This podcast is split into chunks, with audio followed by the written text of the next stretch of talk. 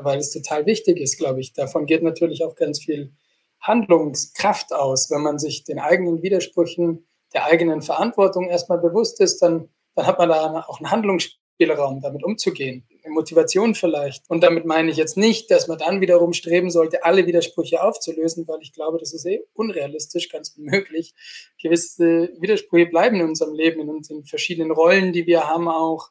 Und gerade was das Thema irgendwie Klimawandel angeht, ist es ja ziemlich unmöglich, da nicht auch in seinem, in seinem Handeln sich selbst zu widersprechen und sogar oder seinen eigenen Werten vielleicht ein Stück weit zu widersprechen. Sogar wenn man, und sogar wenn man das schaffen würde, man sondert sich komplett von der Gesellschaft ab, man, man macht alles wirklich nachhaltig. Was ist damit erreicht? Der eigene Ego-Trip irgendwie befriedigt, also dass man selbst diese Selbstgewissheit hat. Das ist die Stimme von Elias Ehlhardt. Er ist wohl einer der reflektiertesten Snowboarder der Profiwelt. Und genau deshalb habe ich ihn mir vors Mikro geholt. Ihr seid bei OmniPages, eurem Podcast mit inspirierenden Persönlichkeiten und spannenden Geschichten rund um die Themen Job, Sport und Alltag. Mein Name ist Amelie und ich bin euer Host. Auch wir wollen über aktuelle Themen sprechen und die Überflutungen in Deutschland und Österreich haben uns alle getroffen. Und genau hiermit starte ich in mein Gespräch mit Elias. Okay, Servus Elias, vielen lieben Dank für deine Zeit. Schön, dass du da bist. Ja, schön hier zu sein. Ich starte jetzt gleich mit einer krassen Frage rein, nämlich wir leben gerade in einem Sommer der Extreme, ja, ein Sommer voller Stürme und Hochwassern und du lebst in der Natur. Das bedeutet, die Natur ist ja eigentlich deine Arbeitsgrundlage. Hast du das Gefühl, dass dir deine Zukunft gerade davon schwimmt? Ja, also ich finde, wenn man die Natur so ganzheitlich begreift, dann ist es einfach alle unsere Lebensgrundlage. Also es ist jetzt nicht nur meine Arbeitsgrundlage, sondern einfach unsere Lebensgrundlage. Und ich kann auf jeden Fall sehen, dass sich vieles verändert und dass das ja alles im Wandel ist und dass ich wahrscheinlich noch eher privilegiert bin im Vergleich zu dem, wie viel Brüche es da noch geben wird und was da gerade so im Umbruch bin, im, im, ja, im großen Ganzen die Frage erklärt auch so ein bisschen, wieso ich äh, mich mit einem Snowboarder im Hochsommer ähm, zu einem Podcast zusammensetze, weil ich das Gefühl habe, dass du über den Tellerrand hinausschaust. Du hast 2019 deinen allerersten Snowboard-Film rausgebracht, was so eine Liebeserklärung an Snowboarden war, aber eben noch mehr. Ähm, der Titel war Contradiction, ein Zusammenschluss von Contradiction und Addiction. Erzähl mir, warum der Film und worum geht's da? Contra-Addiction, ja, tatsächlich war der Name noch vor allem anderen. Äh, es ging mir darum, irgendwie einen ehrlichen Zugang zu dem Sport, zu diesem Lebensentwurf zu finden, der mich jetzt die letzten 20 Jahre so sehr begleitet hat. Ähm, ehrlich, weil, weil ich es wirklich sehr, sehr liebe und ich trotzdem irgendwann halt auch Widersprüche in dem gesehen habe, in diesem Lebensentwurf, für den ich mich da so sehr entschieden habe und wo so viel von meinem Leben drinsteckt äh, von dem, wo ich auch als Profisportler, was ich so kommuniziere. Ähm, letztlich bin ich ja Werbeträger, um irgendwie Produkte zu verkaufen und tue auch ein gewisses Lebensgefühl damit geben, sowas wie Reis um die Welt und, und überall diese tollen Orte abklappern. Genau, also setzt sich so ein bisschen mit diesen Widersprüchlichkeiten auseinander, die mit dem Job ähm, einhergehen als Profi-Snowboarder und im größeren Ganzen überhaupt mit dem Lebensentwurf ähm, Snowboarden oder ja, genau. Lass uns das mal so ein bisschen zerstückeln. Also du hast auf Instagram, habe ich dich natürlich ein bisschen auseinandergenommen und da hast du dich auch einmal mit deinem ökologischen Fußabdruck auseinandergesetzt. Du bist nach Alaska geflogen und hast gemerkt, dass du brutal viel CO2 in die Atmosphäre pumpst. Das wusstest du ja aber eigentlich schon früher, oder wie war das der Moment, dass du dich zum ersten Mal damit auseinandergesetzt hast? Nee, überhaupt nicht. Nee, nee, das war wirklich eher so, dass ich das auch sichtbar machen wollte.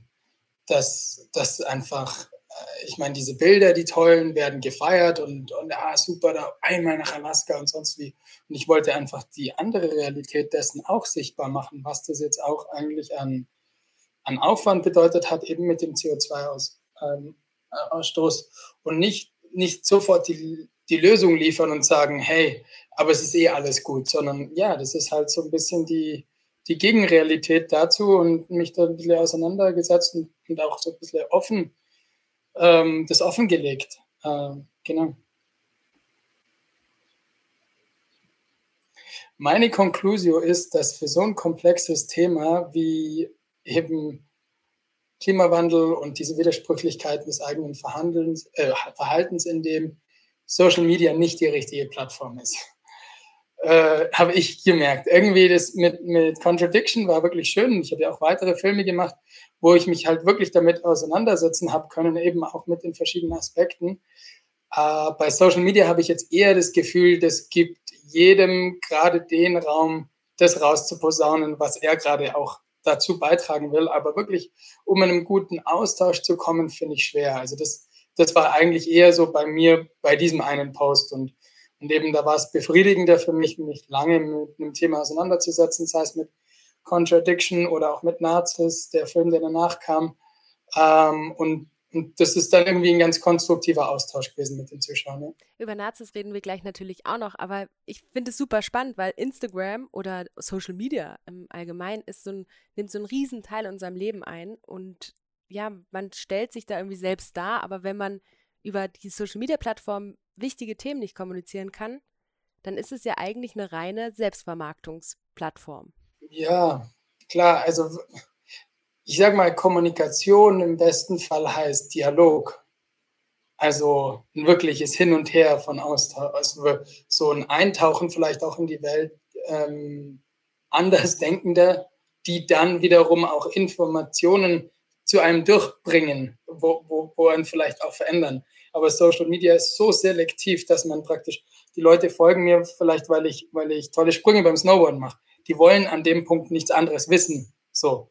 Und natürlich kann man das verändern, man kann auch sein Following verändern, aber es ist so selektiv die ganze Zeit und es ist so kurzlebig, also dass man wirklich nur kurz reingeht. Ich, ich schaue zum Beispiel auf Instagram total gern Fußballtore an. Das ist einfach so, das liebe ich einfach anzuschauen, wie die wahnsinnig coole Tore geschossen haben. Wenn jetzt der anfängt, der Fußballer mit, ah, du, dies und jenes, das fällt mir gerade schwer, dann habe ich vielleicht auch nicht die Aufmerksamkeit dafür. Aber wenn ich mich in einen Kinofilm setze oder überhaupt, wenn ich mich dafür entscheide, fünf Minuten oder zehn Minuten einen, einen Film anzuschauen, dann bin ich vielleicht bereit, auch darauf einzugehen. Und so ging es mir einfach mit, mit Social Media bisher oder mit Instagram bisher. Und so habe ich es verstanden. Klar, es können andere auch viel besser kommunizieren, aber es ist eher so meine Erfahrung damit gewesen. Und ich habe gemerkt, dass es andere Kanäle gibt, die mir jetzt eher liegen so ein bisschen die Watzlawick-Theorie, die Vier-Ohren-Theorie und dass du dir deine, deine Plattform suchst. Ja, so habe ich es noch gar nicht gesehen. Spannend. Aber wie schaffst du es denn für dich, äh, mit diesem Widerspruch zu leben? Weil wir alle streben ja momentan so ein bisschen danach, unsere Balance zu finden. Wo können wir was dazu beitragen gegen den Klimawandel? Was kann man bei sich optimieren? Letzten Endes sind wir aber so privilegiert und können dieses Leben leben und es fällt einem total schwer. Was kann man da aufgeben? Wie, wie bist du damit umgegangen? Oder gehst du damit um? Ja, also ich glaube, das allererste ist wirklich ein ehrlicher Umgang mit dem Thema.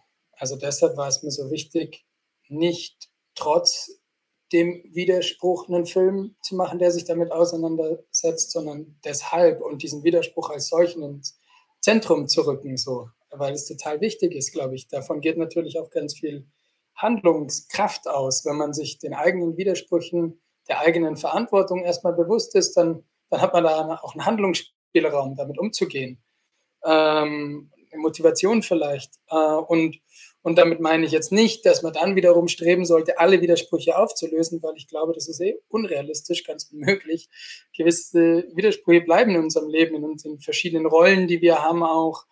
Ähm, und gerade was das Thema äh, irgendwie Klimawandel angeht, ist es ja ziemlich unmöglich, da nicht auch in seinem, in seinem Handeln sich selbst zu widersprechen und sogar oder seinen eigenen Werten vielleicht ein Stück weit zu widersprechen. Sogar wenn man, und sogar wenn man das schaffen würde, man sondert sich komplett von der Gesellschaft ab, man, man macht alles wirklich nachhaltig.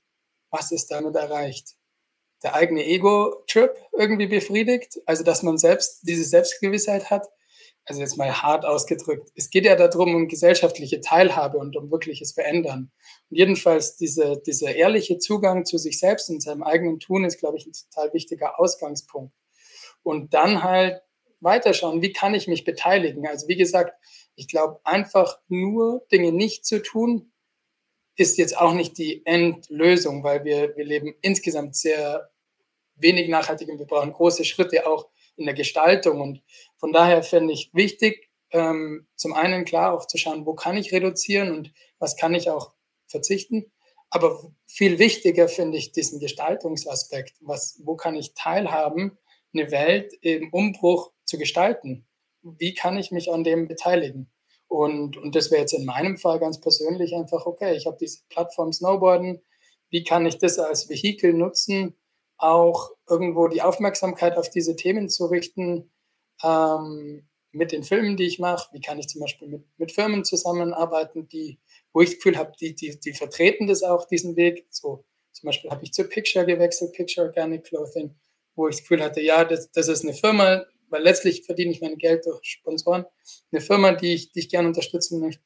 Aber ja, ich glaube, da hat jeder halt in seinem Leben einen gewissen Spielraum und, und den gilt es irgendwie rauszufinden und auszuloten, finde ich weil wir immer über Lebensereignisse reden, haben die meisten Sportler mir dieses, was kommt danach? Gefühl, wo geht's dann hin? Diese Ungewissheit als Thema gebracht, wo sie gesagt haben, okay, ich habe mein ganzes Leben dem Sport gewidmet und dann kommt es nix. Was mache ich dann? Wo geht mein Weg hin? Und das habe ich bei dir nicht das Gefühl. Äh, nein, das stimmt nicht. Also voll, ich kann das total nachempfinden und mir geht das genauso. Ich bin ich bin halt aktiv am Ausloten von Perspektiven. Ich, ähm, ich mag so ein bisschen dieses Bild wie so eine Brücke bauen, also mit dem Mörtel und Stein und sonst was ich jetzt noch in meiner Rolle als Profi finde, kann ich halt langsam auch Brücken bauen in andere Bereiche rein, die auch spannend sind, wo ich jetzt nicht irgendwie, ja, vielleicht muss ich dann nicht ins Wasser springen und versuchen, von dieser Insel wegzuschwimmen, sondern halt kann da irgendwo hinlaufen mit dieser Brücke, die ich, die ich bauen kann, auch aus den Ressourcen, die ich als Profisportler habe. Sei es die Plattform, sei es das Know-how, das ich im Filme machen habe, lernen können. Aber es bleibt letztlich beim gleichen Problem oder bei der gleichen Herausforderung, dass ich da weg muss, weil die, also eben nochmal mit mit der Insel, mit dem Bild, das, das, das, der Wasserspiegel steigt, ich werde älter und das ist dann auch irgendwann zu Ende. Und das ist auch auf eine Art schön. Also schön dahingehend, dass, dass man die Notwendigkeit hat, sich zu bewegen und zu entwickeln. Aber es ist auch anstrengend, weil es ist so, ja, kann, man, muss wirklich eine, eine drastische Veränderung ähm, initiieren und hat nicht irgendwie was studiert oder sowas, wo also ich jedenfalls nicht, wo ich zurückgreifen kann. Ich könnte natürlich jetzt halt die Ausbildung zum Psychotherapeuten machen. Ähm, aber aber jedenfalls ist es noch so ein Weg vor mir. Das ist jetzt nichts, wo ich gleich einsteige, so ja klar, von einem, was weiß ich, erfolgreichen Modell als ähm, Geschäftsmann oder sonst wie ins nächste, sondern da sind noch einige Schritte vor mir und das ist auf jeden Fall eine Herausforderung. Okay, dann starten wir rein in deine allererste Geschichte. Ich bin sehr gespannt. Okay. Äh, ja, meine erste Geschichte ist, ich habe ja davon erzählt, dass ich mal äh, Junioren-Weltmeister wurde. Ähm, diese, der Weg dorthin war irgendwie besonders. Für mich war das halt dieser große Event, ähm, der, auf, auf den ich total hingefiebert habe. Und da bin ich bei einem Freund oder Kollegen, den ich erst kennengelernt habe, mitgefahren, Maurino. Und und dann auf dem Weg dorthin hat, hat er irgendwie die Tür zugeschlagen äh, und ich habe mir den Finger eingeklemmt. Und das hat unglaublich wehgetan. Und das ist riesig groß geworden, der Finger. Und ähm, ich hatte die ganze Nacht nicht geschlafen und am nächsten Tag war Qualifier. Genau, am nächsten Tag war schon Qualifier. Und ich hatte die ganze Nacht nicht geschlafen. Und dann hat es aber gut geklappt. Ich hatte sogar die Qualifier gewonnen. Und das war so ein Moment, wo ich gemerkt habe, ah, okay, wenn der Körper irgendwas für wichtig genug erachtet, dann kann er mit allen möglichen anderen äh, zurückstecken. Okay, das ist schon mal eine gute Erkenntnis auch. Äh, die zweite Geschichte würde ich da gleich anhängen an das, dass der, der Maurino, der hat dann meine Schwester geheiratet. Ich weiß nicht, ob aus schlechtem Gewissen. Nee. nee, nee. Also der, jedenfalls ähm, haben die jetzt drei Kinder.